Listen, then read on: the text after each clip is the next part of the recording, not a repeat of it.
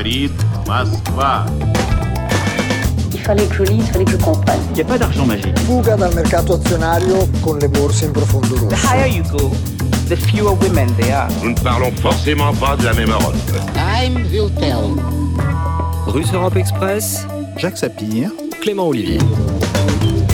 Je suis à la tête d'un État en situation de faillite, un État qui n'a jamais voté un budget équilibré. depuis 25 ans, ça ne peut pas durer. On l'avait presque oublié, cette citation. En ces temps de crise sanitaire, de quoi qu'il en coûte, citation prononcée un jour de septembre 2007 par un certain François Fillon, il y a 14 ans, alors que celui-ci était le Premier ministre du fraîchement élu Nicolas Sarkozy.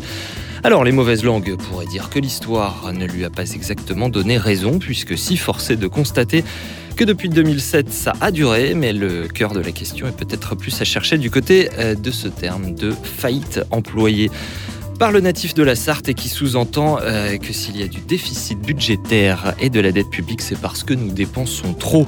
Alors, en ce début de campagne présidentielle, que valent ces affirmations? Quels enseignements tirés des mesures budgétaires exceptionnelles liées à la pandémie? Ont-elles été suffisantes et orientées euh, sur les bons éléments? L'air du temps aurait-il changé et le moment serait-il opportun pour repenser un certain nombre d'idées reçues sur la dépense publique? Bienvenue à toutes, bienvenue à tous, c'est Russe Europe Express. Bonjour Jacques Sapir. Bonjour Clément. Et autour euh, de cette table aujourd'hui, deux habitués de cette émission. Bonjour Bruno Tinel. Bonjour Clément. En face de vous, euh, bonjour. Bonjour. Tous deux euh, économistes et maîtres de conférences à Paris 1. Vous venez de publier euh, ensemble un petit livre, Vive la dépense publique, chez HEO, qui va nous permettre euh, d'éplucher ensemble euh, cette question. Merci à vous deux d'être avec nous. Jacques Sapir, un livre de vieilles connaissances que vous avez lu avec joie. Oui, tout à fait. Parce que c'est un livre à la lecture roborative que nous proposent euh, Bruno Tinel et Lee Mang-nok. Et il s'attaque à bien des vaches sacrées et peut être lu, en somme, comme un antidote aux divers discours austéritaires que l'on entend aujourd'hui. Et oui, on en entend toujours. Mm. Alors commençons par le commencement. Euh, Bruno et Lim s'attaquent à cette évidence, ou prétendu-elle, que la dépense publique se montrait à 57% du PIB. Cette ancienne, on dira même cette si, eh, elle, bien, elle est complaisamment propagée par des hommes politiques, euh, hommes ou femmes, ou par des journalistes. Alors nos deux auteurs montrent sur quelle escroquerie intellectuelle est basé ce chiffre. Rappelons des notions de base de comptabilité nationale niveau première année. Euh, il Oh. montre que ben oui, c'est le niveau première année, c'est euh, en première année que l'on apprend justement Oui, oui, oui. euh, la décomposition du PIB en dépenses ou en ressources. Mhm. Eh bien, il montre que le chiffre réel est en réalité de l'ordre de 27%. Un chiffre effectivement tout de suite moins anxiogène, disons, mais à quoi est due cette différence Alors effectivement, oui, la différence de 30 points est due à la fois au mode de calcul et aux effets de répartition.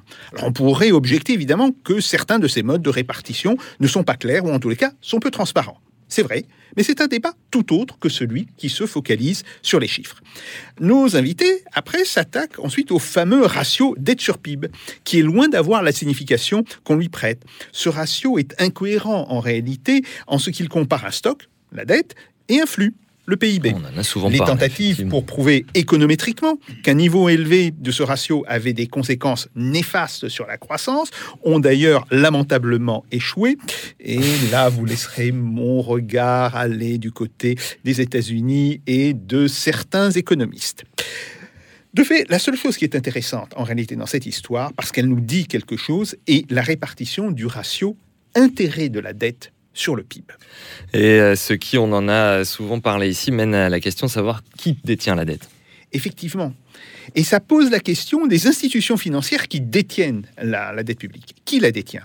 À quoi servent ces intérêts? Voilà des questions qui sont autrement plus intéressantes. Ajoutons d'ailleurs qu'un pays comme la Russie, qui a un faible ratio dette sur PIB, actuellement un petit peu plus de 12%, euh, il était tombé sous les 10% avant euh, la crise de la Covid, eh bien ajoutons qu'un pays comme celui-là ne peut prétendre faire de sa monnaie un instrument international. Alors, la messe est-elle dite? Pas vraiment, car se posent à ce moment-là des questions qui sont réellement intéressantes. Lesquels Alors tout d'abord, pourquoi s'endette-t-on Est-ce que c'est pour consommer de manière permanente? Auquel cas se pose la question de savoir si les revenus ne sont pas trop bas. Et on rappelle ici que avant la crise des subprimes, euh, l'endettement des ménages aux États-Unis servait de complément de revenus de manière quasiment permanente, ce qui explique le taux d'endettement des ménages qui était devenu absolument gigantesque.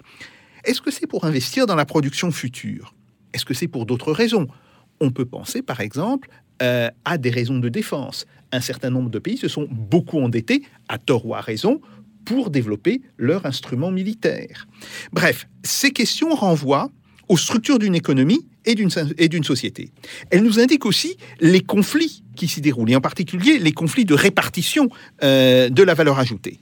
Mais ensuite, à qui s'endette-t-on? Les systèmes d'endettement peuvent fortement varier. Dette sur des agents internes ou dette sur des agents étrangers. Même s'il s'agit d'épargnants internes, détiennent-ils la dette directement?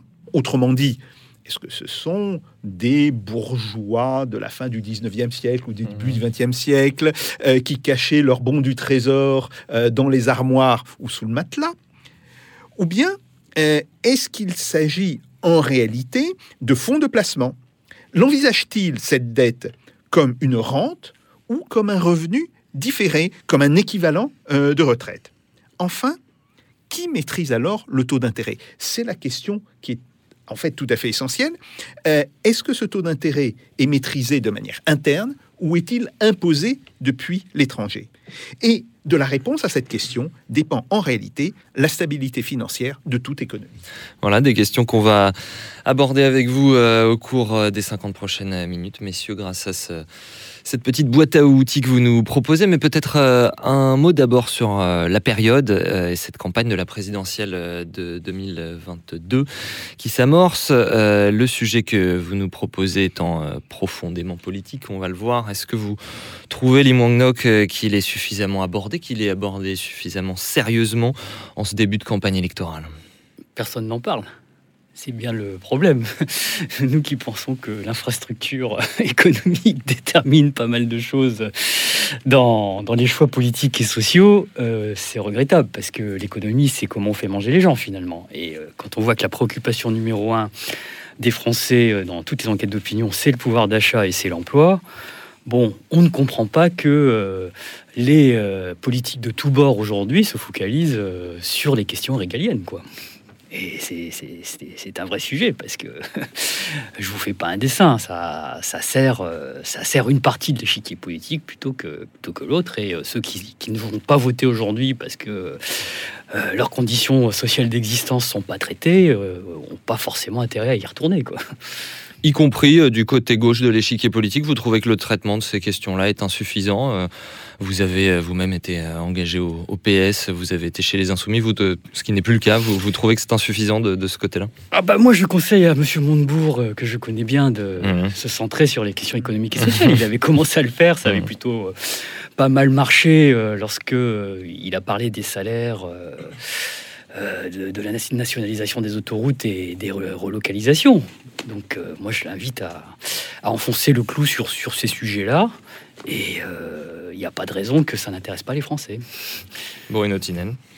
Oui, alors il est vrai que, étant donné les circonstances que nous venons de traverser avec la crise sanitaire et euh, les réponses euh, en termes d'urgence apportée par le gouvernement, il est difficile d'aborder ce sujet parce qu'on a l'impression que justement tout ce qui faisait obstacle sur le plan politique, institutionnel, les traités européens, etc., tout cela a été levé et que donc au fond la dépense publique n'est plus un sujet et que du coup on peut parler de tout le reste. Alors que nous, euh, eh bien, il nous semble que c'est un sujet qui est central pour deux raisons. D'abord parce que euh, ceux qui sont les tenants de l'austérité en fait mettent leur discours en sourdine parce que justement nous sommes en période électorale, hein, même si euh, il tente de, remettre sur le sujet euh, euh, le, le, thème des retraites, etc. Oui, c'est un petit peu en filigrane. oui, c'est en filigrane, mais en même temps, c'est pas eux qu'on entend le plus fort en ce moment. Hein. Ils se disent effectivement que c'est pas le plus porteur sur le plan électoral, même si la campagne est très déportée sur la droite de l'échiquier politique, c'est pas eux qu'on entend le plus quand même.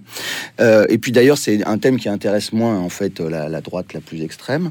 Et par contre, euh, le problème, c'est que euh, euh, pour, pour, pour notre part, bien, il nous semble que le, problème central de, la dépense euh, devrait être abordé sous l'angle euh, des enjeux de long terme, de la préparation en fait euh, de notre de notre développement futur, non seulement en raison de, l'urgence climatique et écologique, et donc de l'urgence de la nécessité de modifier notre notre notre mode de développement, mais aussi pour répondre enfin de manière structurelle justement à la grande précarité, à la pauvreté qui se développe dans ce pays, d'accord, notre notre pays qui se, se tiers-mondise. Voilà. Et donc, pour toutes ces raisons-là, en fait, la question de la dépense est centrale, au-delà de la question de l'urgence, justement, au-delà de l'illusion que tout a été levé, que ce n'est plus un sujet. En fait, la vraie, la vraie question qu'il faut se poser, c'est qu'a-t-on fait pour préparer l'avenir au-delà de l'urgence? Avis donc euh, euh, aux différentes forces politiques et un petit, euh, une petite boîte à outils qui s'appelle Vive la dépense publique. C'est aux éditions euh, HEO. Bruno Tinel, la dépense publique, venons-y. Euh, très vite dans ce livre, vous en venez à ce que vous qualifiez de mythe, c'est-à-dire que la dépense publique, elle représenterait 57% euh, du PIB euh, et ce qui serait un, poids, le, le poids de l'État. D'où vient ce chiffre et pourquoi est-ce que vous le critiquez? Eh bien, écoutez, ce chiffre, euh, il a été euh, produit initialement par euh, l'OCDE, qui est en fait le club des pays riches, d'accord, qui est un lieu de production idéologique, d'abord de promotion du libre-échange au niveau international. Bon, il se trouve que l'OCDE n'est pas que ça, parce qu'en fait, c'est une énorme machine, machine avec qui emploie énormément d'économistes professionnels, et tous ne sont pas de purs idéologues. Il y a des, vrais chercheurs à l'OCDE, il y a de très bons économistes, de très bons économètres, mais n'empêche que l'OCDE euh, tient euh, des discours très politiques, et notamment, ils ont fabriqué cet indicateur qui est de, de très mauvaise qualité, mais ils le savent très bien, je vais vous dire pourquoi, euh, pour justement pouvoir maintenir sous pression euh, constamment euh, les institutions, les administrations publiques, et pour, qu'on puisse alimenter un discours justement euh, sur l'excès du poids des administrations publiques. Et donc cet indicateur est tout simplement faux parce qu'il consiste à, additionner plusieurs fois la même chose, d'accord, pour résumer les choses simplement, d'accord, sous des angles différents, d'accord. Et donc en fait on surévalue avec cet indicateur habituel dont on nous, donc qui est très, qui est fortement ressassé dans dans les médias habituellement, on surévalue le poids des administrations publiques. C'est d'ailleurs la même chose pour le, le- la somme des prélèvements obligatoires. C'est, un mauvais indicateur, ce n'est pas le bon indicateur. D'accord? Et donc, si on remet les choses à plat et que donc on examine les choses de manière cohérente par rapport au PIB, euh, le poids total de la dépense publique, c'est pas 57%, même 61% avec cet indicateur débile. On est à 61% en, en, 2000, euh, en 2020 ou 2021, je sais plus, mais enfin bref, on est monté, non, on est, on est monté à 61% soi-disant en 2020. Donc ça veut dire qu'il resterait euh, 39% pour le privé. C'est invraisemblable. C'est déjà l'Union soviétique. Non, non, non, non, non. Ça ne marche pas comme ça. En fait, quand on reprend les choses à plat, voilà, c'est moins de 30%, voilà, 27, 28%. Euh, indépendamment même de la façon dont il est calculé, Lee Mong-nok, ce que donne l'impression que donne ce chiffre, c'est que l'État prend 57% du PIB, ce qui n'est pas du tout le cas. C'est-à-dire, si on additionne ça plus euh, la dépense privée, ça ne fait pas 100%. C'est c'est bien ça qu'il faut rappeler. hein. Ah non, euh, si on considère la, défense, la dépenses privées par rapport au PIB euh, avec le même type d'in- d'indicateur, on arrive à 240%. Donc euh, on voit bien l'incohérence Voilà, ce n'est pas quelque chose qui est retranché du PIB. Ce serait une équivalence par rapport au PIB de la France. Mais ce, ce qu'on a voulu dire dans cette- Hmm. cet ouvrage, c'est que l'entreprise idéologique est évidente lorsque ce- cet indicateur est brandi. Bon, je ne vais pas faire d'insulte à l'ex-Union soviétique. pourquoi Excusez-moi d'avoir dit des choses qui pareilles. inspire des, des choses très intéressantes en matière de planification, à condition d'être euh, un petit peu modernisé, on va dire. Mais euh, le procès qui nous est fait, c'est ça. Hmm. C'est que euh, la France, c'est l'Union soviétique en plus petit, avec 57% de prélèvements obligatoires. Donc euh, on, on voit bien d'où vient la critique. Et euh, toutes, les armes, toutes, toutes les armes sont bonnes pour ça. Comment vous passez de ce chiffre de 57% à celui de 27% Expliquez-nous ce, ce tour de magie, si j'ose dire. Ah bah c'est très simple. En comptabilité nationale, euh, il y, a- trois façons de calculer le PIB qui sont complémentaires mais qu'on peut pas ajouter. Euh, la première, c'est de considérer que le PIB, c'est la somme des, valeurs ajoutées euh, moins les consommations intermédiaires, donc c'est ce que produisent les entreprises.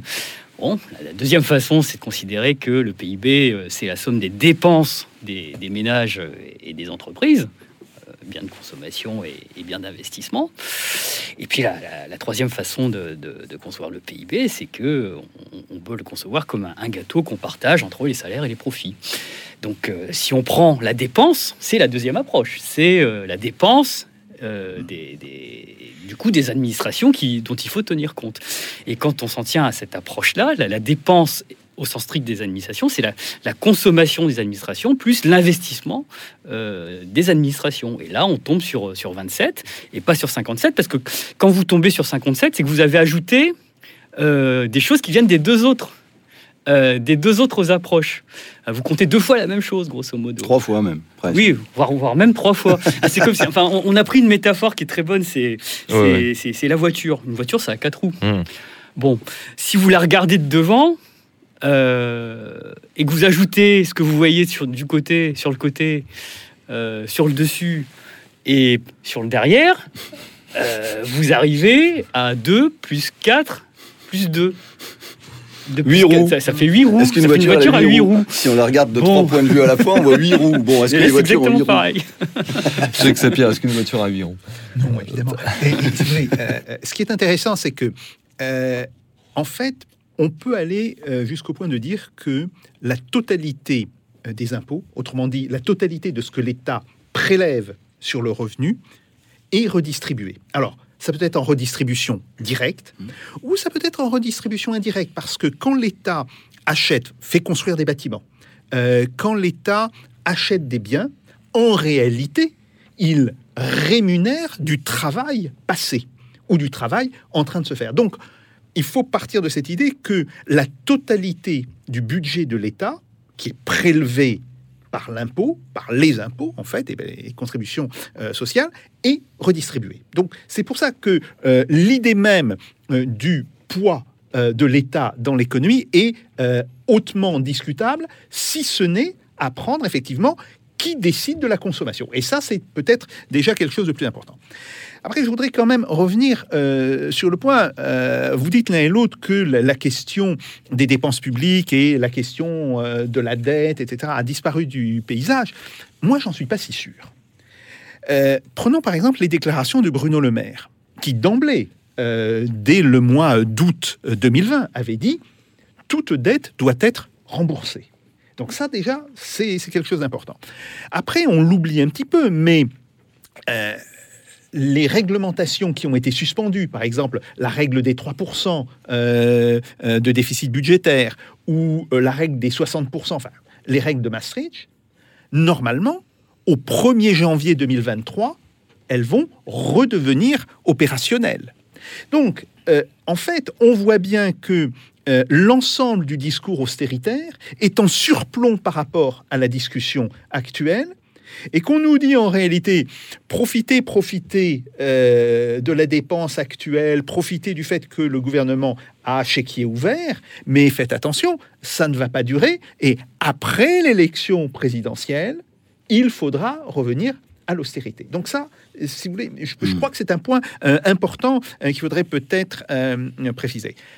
Troisième chose, évidemment, à quoi sert cette dépense publique? Est-ce que c'est une dépense qui vise euh, en réalité à soutenir la consommation, mais parce que les revenus à ce moment-là d'une partie de la population ne sont pas suffisamment élevés? Donc ça, c'est une vraie question. Ou alors, est-ce que nous sommes engagés dans une logique, euh, par exemple par la transition énergétique, euh, par la nécessité de réindustrialiser, qui va imposer des investissements supplémentaires par rapport aux investissements que nous faisons tous les ans Et à ce moment-là, oui, va se poser le vrai problème de leur financement. La réponse de Bruno Tinel, avec peut-être d'abord un, petit point euh, qu'il faut expliciter, euh, c'est que euh, quand on entend ces discours de type austéritaire, on a l'impression que s'il y a trop de dette publique, c'est parce qu'il y a trop de dépenses publiques. Vous, vous démontez ce discours assez longuement dans, ce livre. Oui, oui, oui. Bah, évidemment, effectivement, ce discours est, est fondé sur une idée fausse, puisque quand on regarde l'évolution de la dépense publique sur le long terme, depuis 40 ans, ça bouge pas. C'est très, très stable. D'accord? On a atteint des niveaux qui sont ceux d'aujourd'hui, déjà il y a une quarantaine d'années. Euh, la dépense publique est vraiment euh, sous contrôle. C'est totalement faux de dire qu'il y, y a un excès de dépenses publiques qui aurait donné lieu à un surcroît de dette, pu- de dette publique, justement. La dette publique est stable. Donc la vraie question, stable par rapport au PIB. Donc la vraie question, c'est comment se fait-il que, alors que la dépense publique est stabilisée, il y a une hausse de la dette publique? Réponse, parce qu'il y a d'autres facteurs qui sont intervenus. Ah, D'accord Le premier facteur au début des années 80, c'était la hausse des taux d'intérêt. Bon, ça, c'est parti maintenant. Ensuite, il y a eu une modification profonde de notre structure fiscale vers moins de progressivité, d'accord, des, des- réformes fiscales qui ont commencé en 86-87 de manière continue jusqu'à jusqu'au jusqu'au quinquennat euh, Macron, d'accord, où on arrive à un système fiscal très très peu redistributif. hein. c'est la flat tax, c'est l'IFI qui remplace euh, euh, l'impôt sur les grandes fortunes, etc. Et donc ça, ça joue justement dans le sens du- d'une hausse du ratio de dette publique de long terme, d'accord. Il y a clairement un effet de, cause à effet. Et puis aussi, comme l'État globalement investit moins et justement s'est accommodé d'une croissance euh, plus, plus, plus, plus modeste, d'accord, d'une croissance euh, sans cesse en train de décélérer, ça aussi, ça vient nourrir en fait un ratio de dette publique sans cesse croissant. Donc, si on veut renverser la vapeur, le tout dans un contexte de très faible inflation, si on veut renverser la vapeur, il faut investir plus, nourrir un niveau de croissance un peu plus élevé, avec un taux d'inflation euh, régulier plus élevé. Ils disent qu'ils veulent à nouveau revenir sur, sur, sur un calage de long terme de 2%. À mon avis, c'est une erreur. Je suis pas le seul à le penser. On est très nombreux dans la profession à penser autre chose. On les entend pas dans, dans, dans, dans les médias, mais ça serait plutôt 4 ou 6% qui serait plus intéressant. Et là, on réduirait les, les ratios de dette publique de long terme euh, très facilement. Ce que vous mettez en œuvre en fait de façon euh, très accessible, c'est ça qui est très intéressant dans ce livre. C'est une approche qui euh, prend la dépense publique, la dette publique, le PIB, etc., comme des objets dynamiques et pas comme des choses statiques ou figées. C'est-à-dire, ça ne sont pas des tas qui sont empilés, ils sont dépendants les uns des autres, ils sont relatifs. D'où ma question euh, en quoi est-ce qu'elle est insuffisante aujourd'hui cette dépense publique selon vous, Donc, voilà, donc le vrai problème euh, qui se pose, c'est que effectivement, les dépenses qui ont eu lieu à partir du moment où elles répondent à des besoins et notamment des besoins liés à l'urgence, euh, ok, elles sont légitimes, mais la question qu'il faut se poser, c'est que fait-on pour préparer l'avenir? Que fait-on pour préparer la transition énergétique et écologique en général? Que fait-on pour reconstituer nos infrastructures publiques, notamment dans le domaine de la santé? Et là, malheureusement. euh, le, le silence est assourdissant. Et donc, c'est là-dessus que devrait se porter euh, la campagne présidentielle. C'est pour ça qu'on a écrit ce bouquin avec Lim. Voilà. Lee Mong-Nok. Alors, je suis d'accord avec Jacques, euh, comme quoi cette question budgétaire devrait surplomber euh, le reste. Maintenant, euh, ça arrange bien les candidats de ne pas en parler, notamment euh, du côté euh, droit de l'échiquier. Euh, bon, Bruno Le Maire, euh, qui, qui fait partie maintenant de la, de la majorité et qui vient de là, c'est très bien qu'il n'y a pas de problème de financement de la dette aujourd'hui. Mais il est obligé de faire peur un petit peu euh, pour capter euh, l'électorat euh, très conservateur qui, lui, est obsédé idéologiquement par le poids de l'État. Et Ah, vous donc, pensez qu'il n'y croit pas? C'est intéressant ça. ah qu'il n'y bah, croit pas la- lui-même, la, Bruno la- Le Maire. la fonction fait l'homme. il- Euh, je la- sais pas, le, euh, le- le- le trésor, euh, le trésor qu'il dirige s'endette tous les jours à taux négatif et il sait très bien que les charges de la dette Oui, euh, oui, que, ont, diminué. est-ce a- que les taux négatifs vont, vont durer Rapidement. Est-ce que les taux négatifs vont durer? Parce que c'est bien beau. Euh, Christine Lagarde a dit que la BCE n'entendait pas augmenter ses taux Mhm. en 2022. Bien Je ne suis pas du tout sûr qu'elle pourra tenir cette position. Euh, la pression aujourd'hui, en particulier en Allemagne, est très forte. Il faut savoir que les Allemands ont une inflation à 4,6%. Mhm.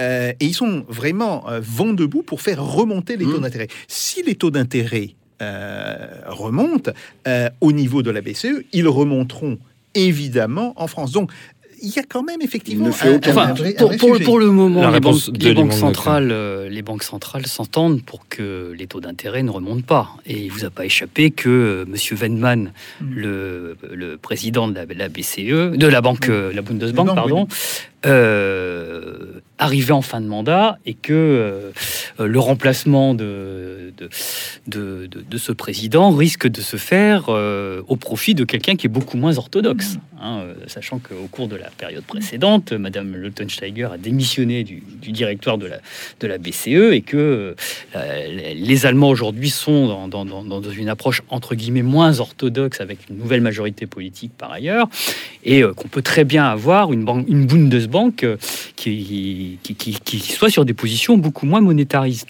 Donc euh, moi je mettrais ma, pas ma main, sur, ma main à couper sur la remontée des taux. Je pense plutôt que les banques centrales savent que tant que la reprise n'est pas consolidée, euh, tout doit être fait pour que les États puissent justement s'endetter à bateau et les programmes de rachat de dette sont pas coupés. hein. Les, les programmes de rachat de dette qui permettent précisément euh, aux États d'émettre sur le marché primaire euh, à taux bas, parce que là, il faut expliquer à nos, nos- Absolument. nos auditeurs, Absolument. euh, la Banque centrale n'a pas le droit d'acheter des titres sur le marché primaire. C'est sur le marché des, des- des Mmh. nouvelles émissions, mais elle peut le faire sur le marché secondaire dans euh, le cadre de politiques dites non conventionnelles.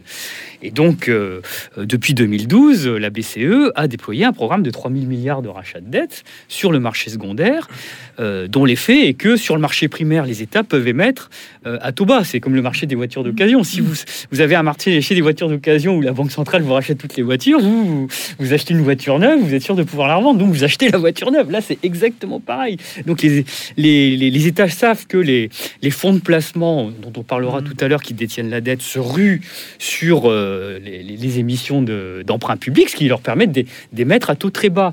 Et euh, moi, j'ai le sentiment que euh, euh, les, banques centrales aujourd'hui s'entendent dans le monde entier pour que ce climat de, bateaux d'intérêt perdure tant que euh, la, reprise n'est pas consolidée. Et justement, c'est ça qui devrait permettre euh, aux États de réfléchir pour des investissements de long terme dans le cadre de, de la transition écologique. Là, euh, quel est le reproche qu'on peut faire au gouvernement? Le gouvernement va faire une campagne en disant on a fait du quoi qu'il en coûte, c'est-à-dire on, on a on a été keynésien, on a été on a fait le nécessaire euh, pour soutenir la reprise. Vous pouvez pas nous reprocher euh, d'être des affreux libéraux, etc., etc. Oui, sauf que euh, Bruno a raison. Le, le vrai sujet, c'est pourquoi faire. Là, qu'est-ce qu'ils ont fait? Ils ont utilisé la dette publique pour financer un le CICE, c'est-à-dire euh, les, les baisses de, de, de charges des entreprises pour restaurer le, le taux de marge qui aujourd'hui est un, un taux record, il n'a jamais été aussi élevé. Euh, deux, pour maintenir les, les entreprises à, à flot euh, pendant la, la crise sanitaire avec les, les- les prêts garantis et, et le chômage partiel. Euh, trois, en soutenant un petit peu le pouvoir d'achat.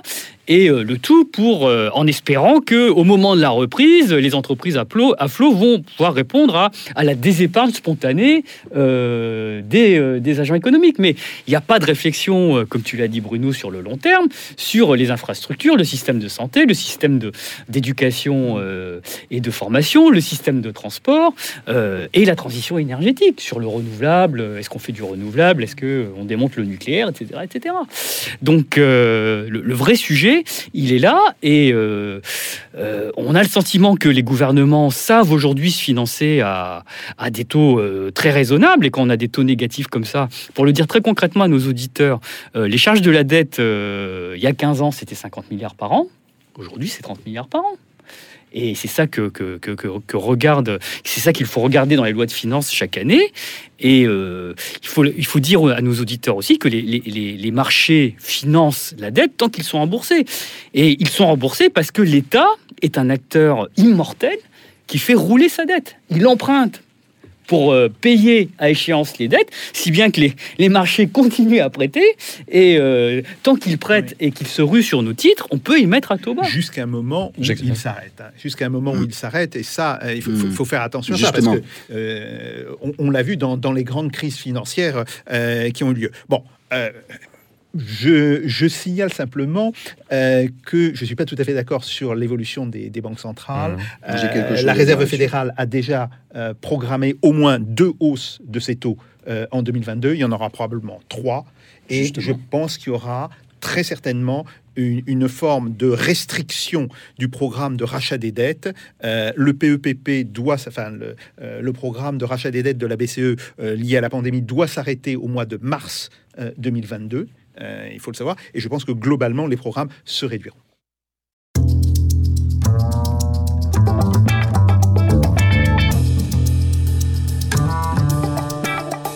Russe Europe Express, Jacques Sapir. Clément Olivier. Bruno Tinel. Oui, alors moi, pour compléter ce que, ce que vient de, de dire Lim et, et apporter un petit peu d'eau au moulin de, de Jacques, il me semble que ce qui caractérise la situation dans laquelle nous nous sommes, nous nous, nous trouvons actuellement, c'est que l'Europe et les États-Unis sont en train de diverger profondément. Aux États-Unis, on a euh, Biden avait prévu trois plans, finalement il n'y en a que deux, mais ils sont énormes, beaucoup plus gros que ceux qui sont prévus en Europe pour relancer l'activité. Le rebond de l'activité aux États-Unis est conséquent. Euh, il faut s'attendre à ce que ce rebond, justement, ne soit pas seulement un rebond, que la reprise soit durable et avec une accélération de l'inflation qui, effectivement, compte tenu de l'idéologie qui, guide, qui gouverne les choix de politique monétaire, mène à une hausse des taux longs régulière, progressive, mais à une hausse des taux longs. On en Du avait coup- parlé ici même avec euh, votre collègue François Gérolf, ouais, absolument, il y a quelques mois. Donc, au niveau européen, on sera dans une contradiction parce que les gouvernements européens n'ont pas saisi la chance historique de taux extrêmement bas pour lancer des plans massifs d'investissement de long terme. Donc, nous, il faut prévoir que notre reprise ne sera pas aussi durable qu'aux États-Unis, elle ne sera pas aussi élevée. Donc, nous allons en Europe nous trouver dans une situation où on va être embourbé avec une croissance plus faible qu'aux États-Unis. L'inflation, sans doute, ne sera que temporaire et on va avoir effectivement la pression des taux longs qui vont monter aux États-Unis et au Royaume-Uni. Donc, une dépréciation de notre taux de change. Et face à ça, euh, il va y avoir des pressions de plus en plus fortes, effectivement, pour suivre les États-Unis. Et donc, sûr. eh ben, on verra parce que C'est des questions. C'est des questions de, de C'est pas mal. C'est pour ça qu'on a écrit un bouquin, c'est qu'on n'est Oui, pas bah, d'accord bien sur tout. C'est ça qui est intéressant. Euh, Bien sûr, les, Allemands ont, ont intérêt précisément à ce que euh, les taux américains soient plus élevés aujourd'hui. hein. Ils ont intérêt à ce que le- l'euro dévalue pour, euh, pour relancer leur commerce extérieur. Ceci étant, pour avancer sur un petit peu ce que vous proposez aussi dans, dans ce livre, ce que vous nous dites les uns et les autres malgré ces, ces désaccords, c'est donc l'urgence d'un approfondissement de la dépense publique, d'autant Limon Ngoc, euh, que vous rappelez cette notion de multiplicateur budgétaire, un concept euh, assez classique de l'arsenal de la famille keynésienne, euh, mais qui avait peut-être été un petit peu oublié et qui a été euh, réhabilité, y compris par le FMI ces dernières années. Vous citez des, des études. Je vous laisse nous expliquer de quoi il s'agit. Alors, le multiplicateur budgétaire, c'est le coefficient qui mesure l'impact d'une variation de la dépense publique sur le PIB. Euh, bon, le mécanisme est assez simple à comprendre. Quand euh, l'État engage des commandes publiques, euh, par exemple, si l'État engage 100, euh, c'est 100 qui atterrissent dans les caisses des entreprises qui fabriquent des biens d'équipement, euh, qui euh, vont distribuer ça aux, agents économiques de, leur unité de production, qui euh, vont en consommer une partie, en épargner une partie. La partie consommée va alimenter la, demande adressée au, secteur des biens de consommation, qui lui-même va distribuer des revenus à, à ces parties prenantes, qui eux-mêmes vont épargner et consommer, et ainsi de suite. Et donc il y a des vagues de revenus successifs qui vont drainer la, la demande de biens d'investissement et de biens de consommation dans, l'économie. C'est ça le principe du multiplicateur. Et euh, c'est vrai, véritablement le juge de paix pour savoir si l'une des théories ou l'autre a raison. Est-ce que les libéraux ont raison de dire en baissant la dépense publique, euh, ça, va, relancer l'économie parce que les, agents économiques vont, anticiper des baisses d'impôts et dépenser plus. Ou est-ce que ce sont les keynésiens qui ont raison euh, en disant euh, non, c'est une connerie de baisser les dépenses publiques parce que s'il y a un effet multiplicateur, il joue aussi à l'envers et si vous, vous retirez 100 milliards de l'économie, dans ce cas-là, vous allez avoir un effet récessif de 150 milliards si on considère que le multiplicateur, comme on l'évalue aujourd'hui pour le cas français, est égal à euh, 1,5. De Donc- nouveau d'ailleurs un phénomène dynamique et pas statique, hein, comme on dit. Voilà. Et, et- Absolument. et donc, le, le juge de paix, c'est le multiplicateur. Et euh, la, la réponse vous est donnée par le Fonds monétaire international qui a révisé, euh, sous la plume d'Olivier Blanchard, euh, dans un cé- célèbre article publié en 2013, ses estimations du multiplicateur. Et contrairement à ce que pensent les libéraux, il n'est ni nul ni, ni négatif. Il est compris dans la zone euro entre 0,7, euh, euh, 0,9 pardon, et 1,7. Et dans le cas français, l'estimation, c'est 1,5. Donc, pour ça que je vous prenais cet exemple-là. Donc, si le multiplicateur, il est positif, et qu'il est égal à 1,5, euh, euh, qui, est une valeur euh, qui, a de l'importance, qui a une certaine importance, c'est pas 5 mais c'est 1,5, euh, ça veut dire que euh, on a raison aujourd'hui de, soutenir l'économie par la dépense publique tant que euh, il y a du chômage de masse, tant qu'on n'est pas dans une situation de plein emploi. C'est évident que lorsqu'on tendra vers le plein emploi, le multiplicateur euh, sera moins important, et dans ce cas-là, euh, ça sert à rien de relancer. Mais là, tant qu'on a un chômage de masse, et on a un chômage de masse depuis, euh, depuis le milieu des années 80 qui ne baisse pas en dessous de 8%, euh, on n'est pas en plein emploi. À Donc, ce euh, sujet-là, le gouvernement et, rapidement. et- et, euh, les représentants du patronat essayent de défendre l'idée qu'on est au plein emploi. Ils tiennent le discours de la difficulté d'embauche, etc., pour essayer de limiter euh, la hausse des salaires à- au moment de la reprise économique. Et ils nous font croire qu'on est au plein emploi. Il va y avoir un sujet devant nous, un débat sur sommes-nous au plein emploi ou non. Certains prétendent qu'on est au plein emploi. Oui, alors que le, le nombre d'emplois vacants, il faudrait qu'ils regardent les chiffres, il n'a pas bougé depuis, euh, depuis 20 ans. hein. Et les 300 000 depuis 20 ans, c'est toujours les mêmes. hein. Et toujours les mêmes secteurs. hein. Jacques Sapien. Oui, euh, sur la question du multiplicateur budgétaire, c'est évident. Euh, je me rappelle, moi, des, travaux du Fonds monétaire international euh, qui soutenaient au début des années 2000 que le multiplicateur était de l'ordre de 0,5 en Europe. Et qu'il a révisé, effectivement. euh, euh, les, les travaux ont été faits en 2012 et euh, le- l'article de Blanchard qui en faisait un petit peu le, le bilan euh, a été publié au- en janvier euh, 2013 euh, et qui montre que le, c'est, on est plutôt entre 1,5 et 1,7. Euh, on est- il avait même calculé que pour la Grèce, qui à l'époque était un vrai sujet, il était autour de 1,9, euh, entre 1,9 et 2. Bon, donc voilà, ça, ça c'est clair. Sur la question de l'emploi, oui, euh, il y a euh, aujourd'hui un vrai problème euh, parce que on voit bien qu'il y a une forme de chômage qui est un chômage structurel, non pas incompressible, mais difficilement compressible, et qui vient de gens qui sont très peu formés et qui sont depuis longtemps au chômage. Et là, on voit que cette partie, effectivement, qu'on peut estimer entre 3 et 4% euh, euh, va être difficile à, euh, à réduire. C'est pas impossible, mais ça va être euh, difficile. Après, bah, il y a les euh, autres 4%. Donc, bon, et là, effectivement, s'il y a une politique expansive, on devrait le, le faire baisser assez vite. Mais ce qui pose un autre problème, qui est le problème, évidemment, euh, de la répartition entre salaire et profit. Et de ce point de vue-là, on voit bien qu'il y a eu, euh, depuis le, mois d'août dernier, euh, une forme de lutte sociale aux États-Unis qui est extrêmement intéressante. Des gens qui démissionnent de leur emploi parce qu'ils sont sûrs de pouvoir retrouver un emploi mieux payé ailleurs. Ce qui était l'inverse de ce qui se passait ces dernières années. Ces dernières années, les gens étaient licenciés, ils retrouvaient pour la plupart un emploi, mais cet emploi a été de 10 à 20 moins bien payé. Donc là, il y a on- voit que le rapport de force sur le, euh, sur le marché du travail est en train de changer. En Europe, ce n'est pas encore le cas. Et en particulier en France, ce n'est pas encore le cas, parce qu'on est loin justement d'avoir atteint. Et là, je crois que ça fait aussi une différence importante entre l'Europe et les États-Unis et la France et les États-Unis. Euh, les États-Unis peuvent s'engager euh, durablement dans une vraie spirale inflationniste à cause de ce problème-là. Euh, alors qu'en Europe, on est loin d'y être et au contraire, il faudrait donner des garanties institutionnelles afin de remonter les salaires. C'est pour ça que je pense que les taux Ouais. euh, sont pas forcément prêts de remonter.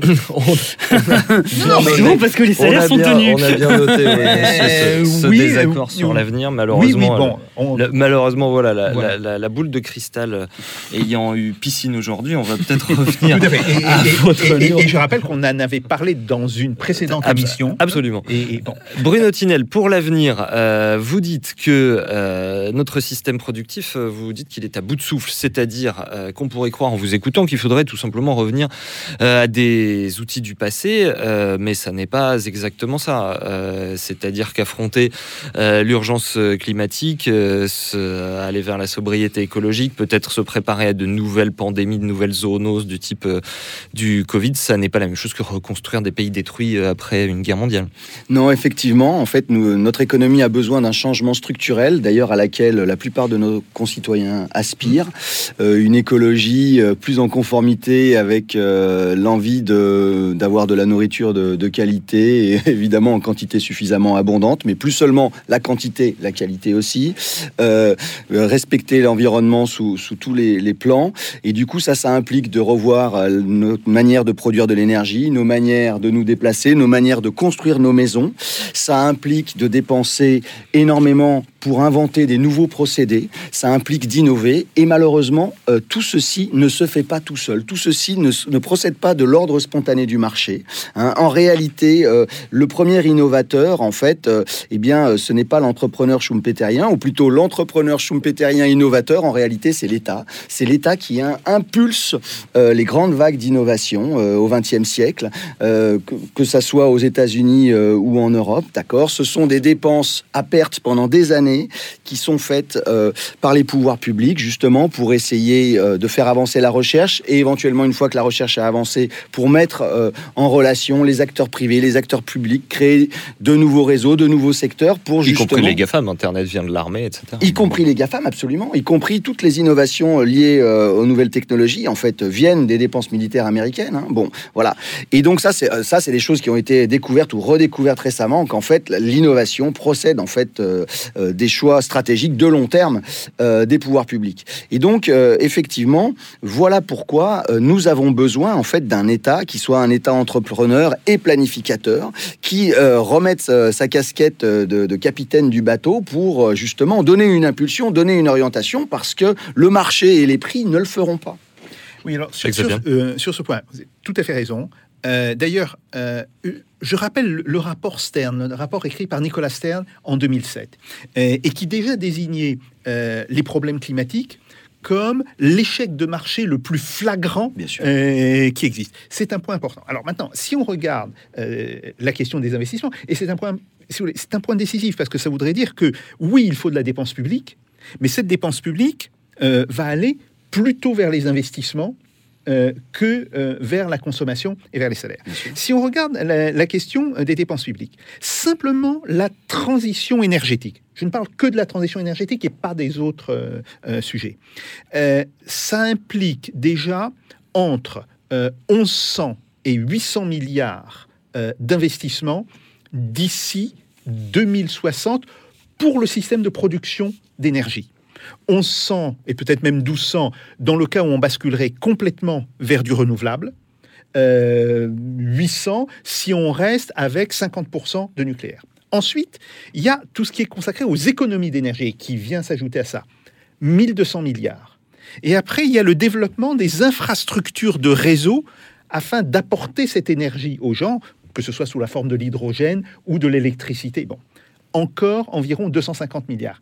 Qu'est-ce que ça veut dire? Ça veut dire qu'il faudra que l'on accroisse notre investissement euh, d'environ 60 à 80 milliards par an pendant 40 ans.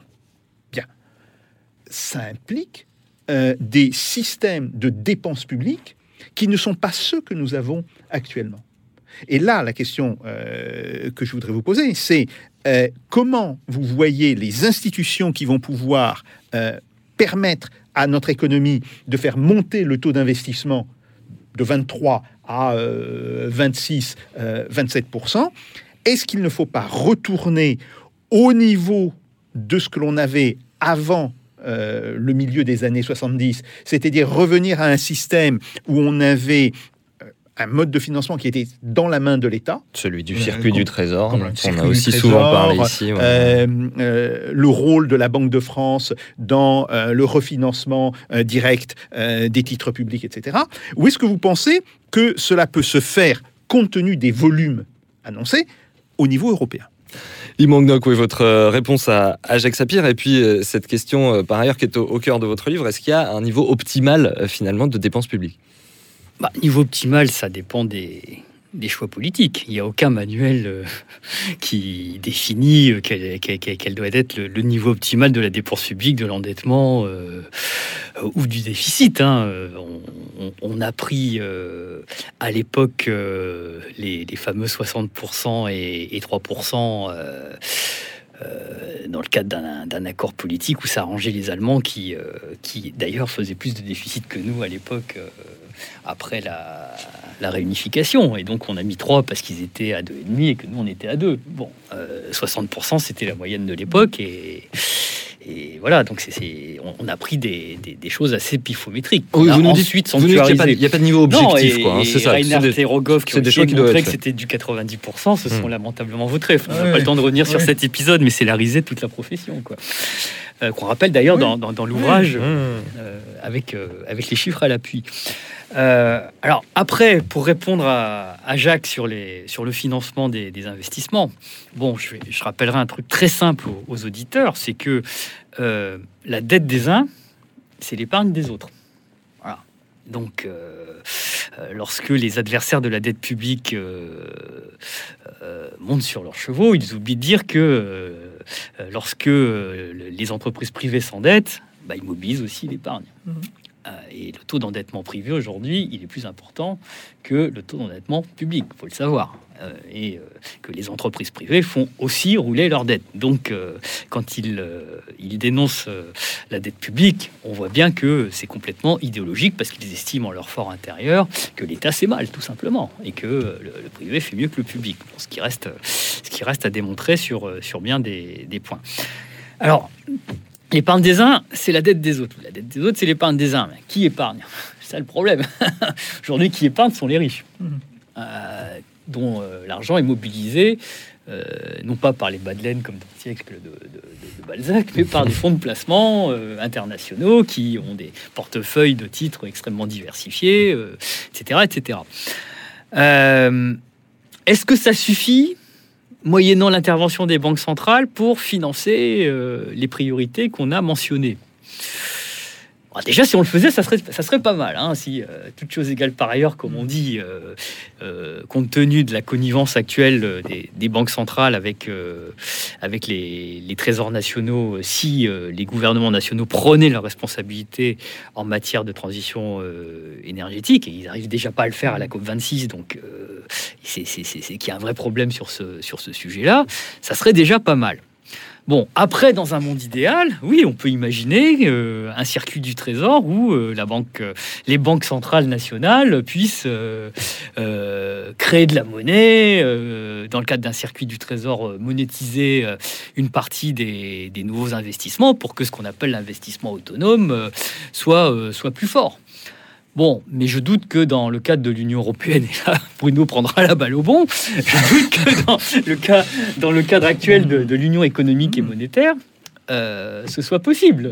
La Banque centrale déjà monétise quasiment les, les déficits sans le dire, parce que quand elle détient de la, la- la dette publique en achetant sur le marché secondaire, ce qu'on dit pas, c'est que euh, à échéance, elle récupère l'argent, elle, elle le redistribue aux États qui en font ce qu'ils veulent. Donc c'est une forme de monétisation sans le dire, et les Allemands ont avalé leur chapeau sur cette, sur cette question-là.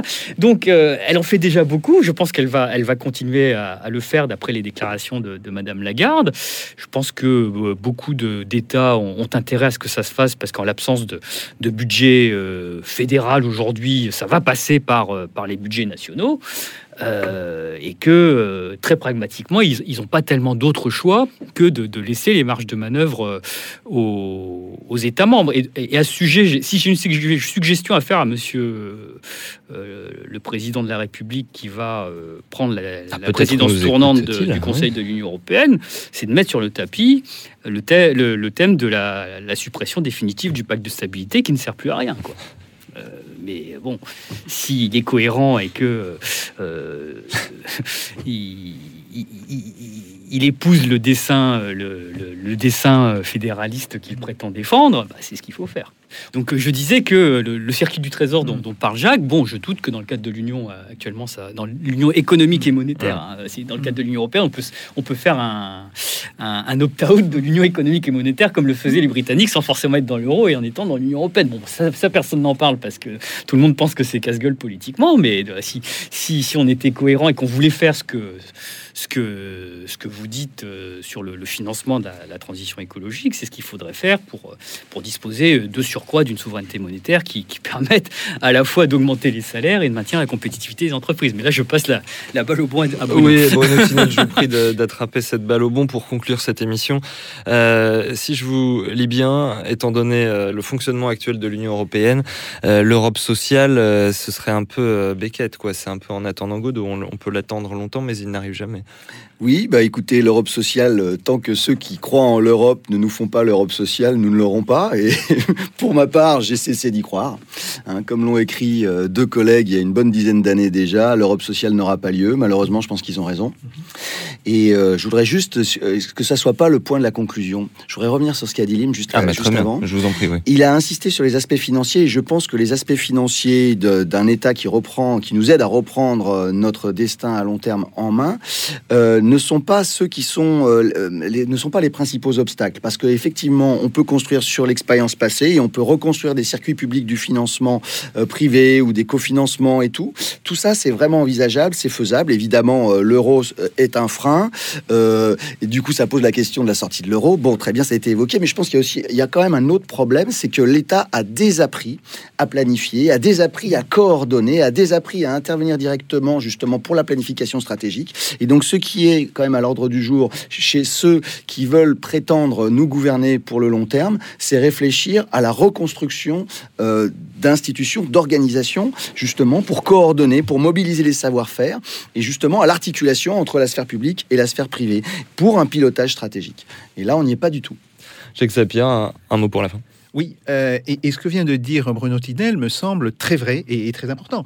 Euh, je pense que l'État a commencé à désapprendre dans les années 70. Au moment d'ailleurs où la planification à la française fonctionnait le mieux, qu'il a commencé à détruire systématiquement les différents organismes et les différents instruments euh, qui lui permettaient en fait d'agir et que évidemment il s'est fondé sur cette destruction pour dire dans les années 80 la planification ne marche pas, donc on va faire de la veille stratégique. Et aujourd'hui, euh, le nouveau Haut Commissariat au Plan, qui a été recréé en septembre euh, 2020, eh bien, il ne fait que de la prospective, ce qui n'est pas du tout euh, la tâche qu'il devrait faire, et il devrait au contraire euh, servir à euh, rassembler euh, les énergies euh, du public et du privé, les orienter vers euh, des euh, secteurs prioritaires. Donc on voit bien qu'il y a un vrai problème là, et c'est un problème qui est pour partie idéologique.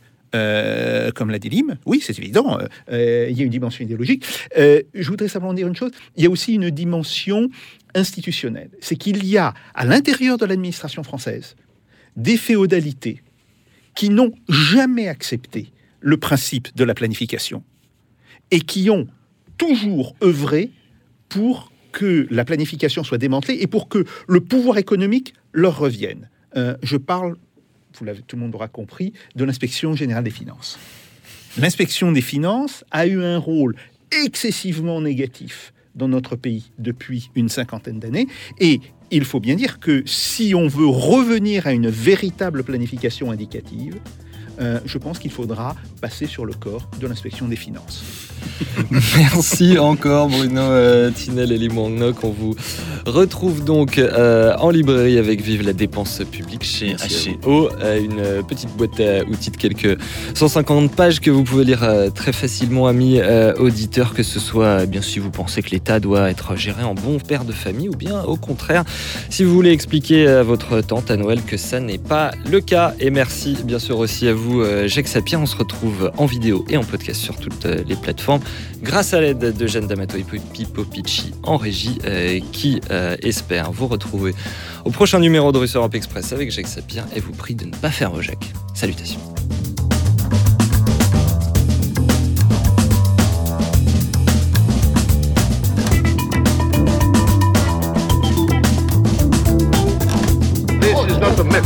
This is provocation. Let them do. No.